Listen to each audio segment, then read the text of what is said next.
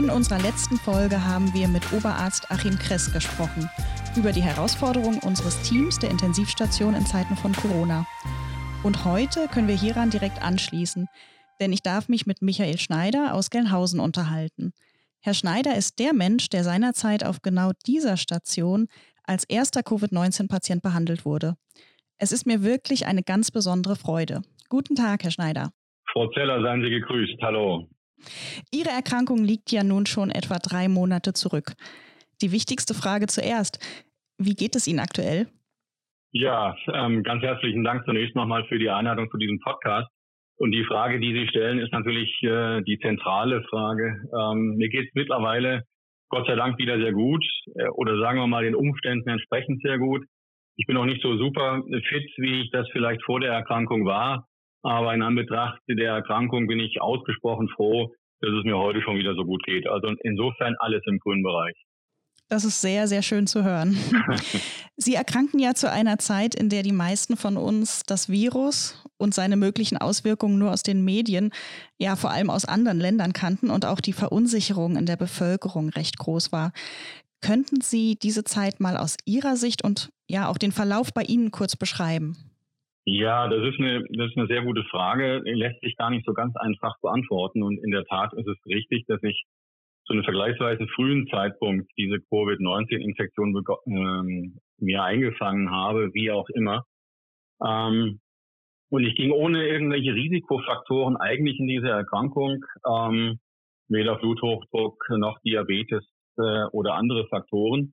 Ich hatte allerdings ähm, am Jahresanfang mir einen Keuchhusten eingefangen. Mhm. Und dieser Keuchhusten, der zog sich etwas länger hin und den hatte ich auch im, im März noch so gefühlt in mir, ähm, sodass ich dann auf die Endphase des Keuchhustens äh, so diese Covid-19-Infektion äh, gelegt hatte. Und das in Kombination, das war dann, das war dann nicht äh, äh ganz so äh, förderlich, um es vorsichtig auszudrücken. Ich hatte dann die üblichen Symptome, ähm, Halsschmerzen, Husten, leichtes Fieber. Ich war total schlapp, kurzatmig, jedes Treppensteigen war dann schon eine gewisse Herausforderung. Und das hat sich dann äh, immer mehr äh, verschlechtert, bis ich dann letztendlich äh, Mitte März, am 19. März irgendwann ins Krankenhaus eingeliefert wurde. Ähm, dann hat sich der Zustand verschlechtert. Ich bin dann auf der Intensivstation gewesen, äh, dort sechs Tage äh, auch im künstlichen Koma mit entsprechender künstlicher Beatmung, ähm, so dass ich, äh, ich nenne es mal so, dass schon das volle Programm mitgenommen habe, äh, was den Verlauf anbelangt. Und bin dann aber ähm, nachdem ich extubiert wurde, nachdem ich aus dem künstlichen Koma erwacht bin, ähm, relativ schnell, so wie ich das äh, einschätzen kann, ähm, wieder auch äh, stärker zu Kräften gekommen und wieder ähm, immer besser in Schuss gewesen, um es so auszudrücken. Mhm. Ähm, insofern aber durchaus eine Erfahrung, die für mich ausgesprochen ja eine ausgesprochene Ausnahmesituation war. Und ich muss echt sagen, dass ich in dieser Phase froh war, in so einer guten ähm, Behandlung gewesen zu sein. Ich bin außerordentlich äh, gut betreut worden im Krankenhaus in Gelnhausen. Und insofern war das sicherlich auch die Erfahrung, ähm, die mich da geprägt hat. Der Verlauf war sicherlich äh, nicht so ganz einfach, aber wie ich ja eingangs schon sagte, mir geht es mittlerweile wieder äh, sehr gut ähm, und darüber bin ich auch sehr froh. Hm. Ja, darüber sind wir alle sehr froh. Nun ist ja ein Krankenhaus schon im Allgemeinen keine alltägliche Situation. Und wenn Sie sagen, künstliches Koma, Beatmungssituation und so weiter, überhaupt eine Behandlung auf der Intensivstation, da, da gilt das ja umso mehr. Ähm, Sie haben es jetzt schon kurz angesprochen. Wie haben Sie das im Krankenhaus erlebt? Können Sie sich, an was können Sie sich noch erinnern? Ja, ich kann mich an, ich kann mich an Teile erinnern. Natürlich nicht an die, an die Koma-Phase, ähm, und habe auch so in den ersten ein, zwei Tagen, als ich aus dem Koma erwacht bin, äh, ja, so, ein, so einen gewissen Filmriss noch, was die Erinnerungsfähigkeit anbelangt. Ähm, insofern ähm, kann ich mich insgesamt sehr gut erinnern, aber wenn ich jetzt den vollen Verlauf äh, beschreiben sollte, so kurz nach dem Aufwachen aus dem Koma, da hätte ich dann schon ein gewisses Problem. Insgesamt war die Zeit für mich im im Krankenhaus eine absolute Ausnahmesituation. Ähm, ich war nie als Patient vorher im, im, im Krankenhaus, äh, halte mich auch für relativ relativ fit. Insofern war das schon eine absolute Ausnahmesituation, in der ich in dieser äh, Behandlungsphase war. Und Sie sagten es ja schon, Intensivstation und Koma, das sind dann auch, ist dann auch eine Kombination, ähm, die dann auch durchaus verarbeitet sein äh, will. Und äh, ich muss sagen, wenn ich an die Zeit im Krankenhaus zurückdenke, ähm, dann ist das eine sehr schwere Erfahrung sicherlich auf der einen Seite gewesen, aber auf der anderen Seite auch in dieser absoluten Ausnahmesituation auch ein, ein, ein wirkliches äh, Glück, was ich gehabt habe wahrscheinlich äh, in dieser Phase, was die Betreuung durch die durch die gesamten Pflegekräfte im Krankenhaus anbelangt, ob das Schwestern waren, Pfleger, Ärztinnen, Ärzte, äh, die da wirklich, äh, ich sag mal, mit Volldampf dabei waren und mir letztendlich das Leben gerettet haben. Und insofern auch an dieser Stelle sicherlich nochmal ein herzliches Dankeschön. Das war natürlich in einer Phase, wenn ich das noch ergänzen darf, die direkt speziell war, in so einer Pandemiephase. Ähm, das hat ja auch bedeutet, es war eine Isoliersituation. Das heißt, äh, kein Besuch möglich, kein Kontakt zur Familie. Äh, die ganzen Pflegekräfte, Ärztinnen, Ärzte mussten natürlich geschützt sein. Das heißt, so von der Kommunikation war Stimme und etwas Augenkontakt. Ansonsten war äh, natürlich aufgrund der, der Schutzkleidung da auch so eine gewisse Situation da, die ein bisschen an so ein surreales Bild erinnert hat. Mhm. Und manchmal war diese Situation für mich durchaus auch wie so ein bisschen im Film, ähm, an die ich mich jetzt nach wie vor sehr intensiv zurückerinnere. Ähm, insgesamt, wenn ich das zusammenfasse, für mich persönlich absolute Ausnahmesituation, super betreut, ist gut ausgegangen und äh, das ist sicherlich dann ein gutes Ende gewesen. Ja.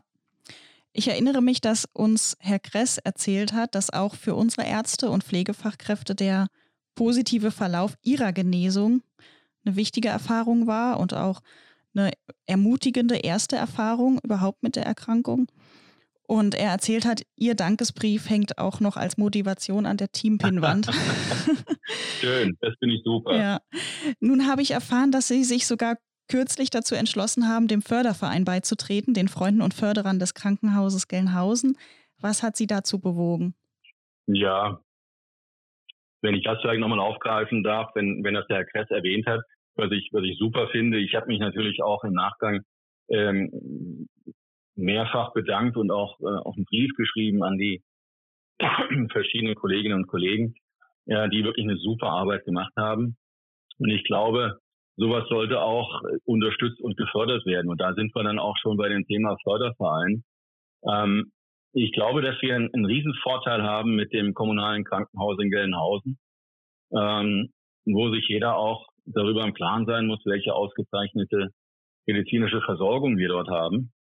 Und das muss aus meiner Sicht auch äh, irgendwo zusätzlich unterstützt werden. Und ich glaube, an dieser Stelle spielt der Förderverein auch eine ganz äh, wichtige Rolle, äh, eine Art Mittlerrolle zwischen, zwischen den Bürgerinnen und Bürgern der Region und dem Krankenhaus, wo sowas auch kanalisiert werden kann.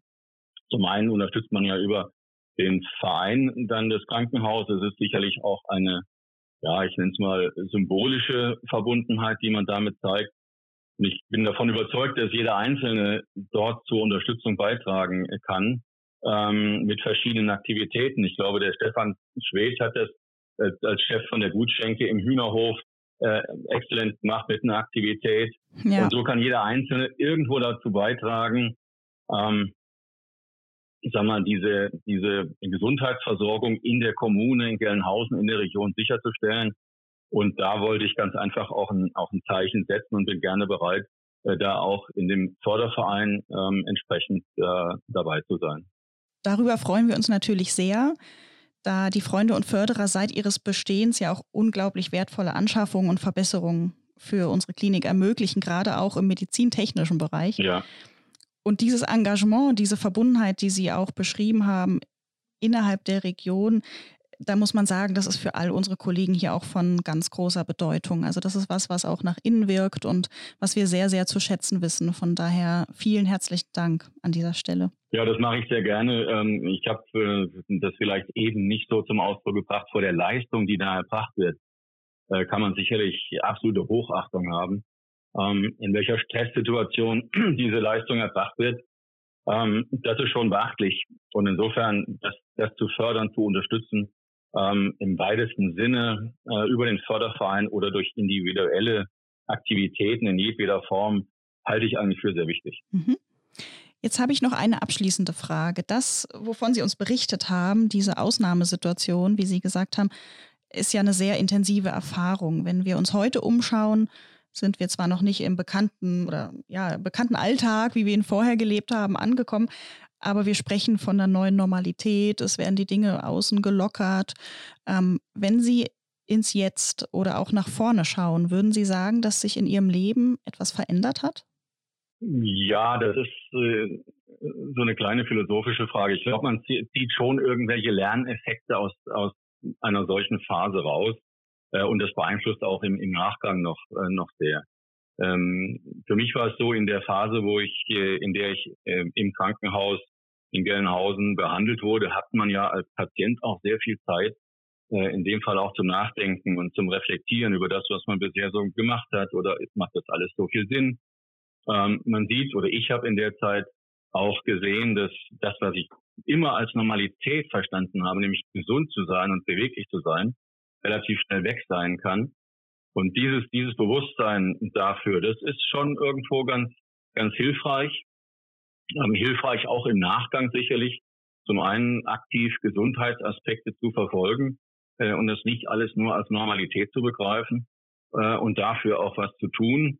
Ähm, was sicherlich auch dann heißt, dass ähm, Vorschriften eingehalten werden sollen. Wenn ich dann, dann denke, Abstandsvorschriften, äh, die jetzt äh, vermeiden sollen, dass wir ähm, Covid-19 in der zweiten Welle intensiver kriegen oder äh, verschiedene ähm, Regelungen. Die muss man aktiv einhalten. Äh, Gesundheit nicht als Normalfall äh, selbstverständlich hinnehmen, sondern auch was dafür zu tun. Und äh, das, worüber ich jetzt äh, nachgedacht und reflektiert habe insgesamt, das würde ich jetzt äh, nicht in der Öffentlichkeit ja. unbedingt diskutieren. Aber das waren so zwei, zwei Aspekte, die ich für ganz wichtig finde, zu realisieren, hoppla, nein, das ist ja nicht unbedingt so ganz selbstverständlich. Man muss was dafür tun äh, und das auch bewusst entsprechend aktiv zu betreiben. Mhm.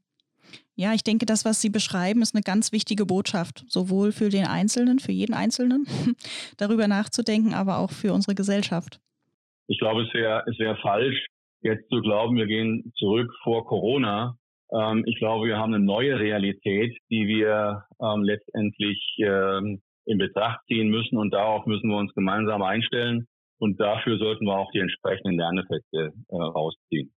Wir wünschen Ihnen auf jeden Fall, dass diese neue Realität für Sie eine gute Re Realität wird und das natürlich bei weiterhin allerbester Gesundheit.